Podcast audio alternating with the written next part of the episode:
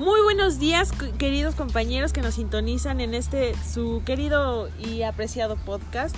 Una vez más estamos tocando el tema del 911 que ya hemos venido tocando anteriormente. En este caso nos encontramos mi compañera Maffer y yo, Liz, eh, puesto que nuestras otras compañeras están un poco enfermas y no pudieron grabar. Entonces, eh, en esta ocasión les vamos a hablar sobre la ONU eh, que también participó en la lucha del terrorismo. Eh, ellos crearon una oficina en lucha contra el terror en, lucha contra el terrorismo. Esta se estableció mediante la, adopción de la resolución 71291 de la Asamblea General el 15 de junio del 2017. El 21 de junio del 2027 el señor Vladimir Voronkov fue nombrado secretario general adjunto de la oficina. Como sugirió el secretario general Antonio Guterres, en su informe sobre la capacidad del sistema de las Naciones Unidas para ayudar a los Estados miembros del miembros en la aplicación de la Estrategia Global de las Naciones Unidas contra el Terrorismo, trasladar la oficina del equipo especial sobre la ejecución de la lucha contra el terrorismo y el Centro de las Naciones Unidas contra el Terrorismo inicialmente establecido en el Departamento de Asuntos Políticos, a una nueva oficina de lucha contra el terrorismo encabezada por un secretario general adjunto.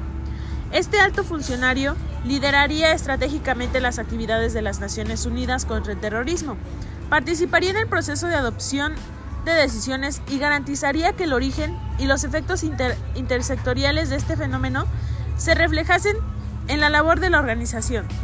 Pero ahora, Maffer, dinos, ¿Cuáles eran función, las funciones de esta oficina? Pues mira, te comento, son cinco funciones principales. La primera es liderar los mandatos de lucha contra el terrorismo de la Asamblea General, que se encomienden al secretario general desde las distintas entidades del sistema de las Naciones Unidas.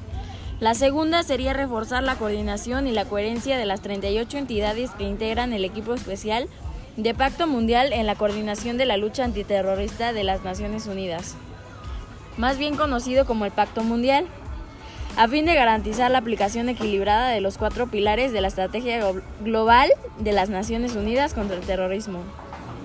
La tercera sería mejorar la prestación de asistencia de la Organización de los Estados de Miembros para la creación de la capacidad contra el terrorismo.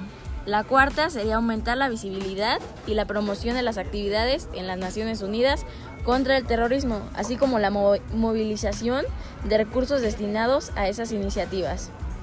Y por último, sería velar porque se dé la prioridad oportuna a la lucha contra este. Pues bueno, no cabe duda de que la ONU no se ha quedado con los brazos cruzados y está buscando también hacer frente a esta situación, lo cual nos es muy agradable a nosotros, puesto que esto no va a quedar impune.